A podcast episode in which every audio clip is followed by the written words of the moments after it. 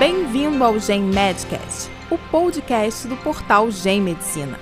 O objetivo do Gen Medcast é difundir informações e experiências que auxiliem na prática da medicina, com entrevistas, análise de artigos científicos, discussão de casos clínicos e highlights de congressos. Eu sou Gilberto Luiz Camanho, sou professor titular de ortopedia da Faculdade de Medicina da Universidade de São Paulo. É, desde o início da minha carreira, meu interesse foi basicamente em joelho, na sua patologia e na sua cirurgia, já tendo editado vários trabalhos e livros a respeito desse assunto.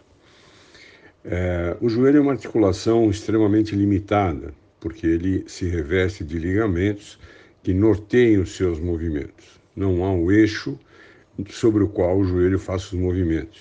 Esses movimentos são feitos pelos ligamentos, que são verdadeiras amarrias que permitem ao joelho dobrar e esticar e fazer alguns movimentos de rotação.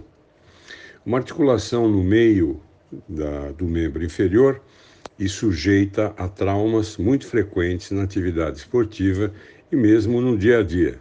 Esses traumas repercutem inicialmente nesse conjunto de ligamentos, que são ligamentos bastante tensos e muito diferenciados, e repercutem às vezes na superfície articular, quando ultrapassam o limite do ligamento. Os meniscos são estruturas intraarticulares que distribuem a carga e tentam amortecer parte dessa carga. Mas às vezes, ou pela idade, que onde perderam elasticidade, ou pela violência do trauma, eles também se rompem.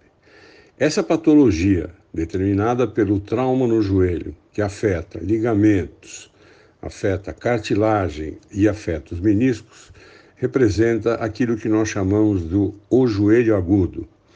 Esse é o tema de um livro que nós estamos terminando de, de produzir e que deverá abordar inicialmente o trauma agudo e depois as consequências desse trauma.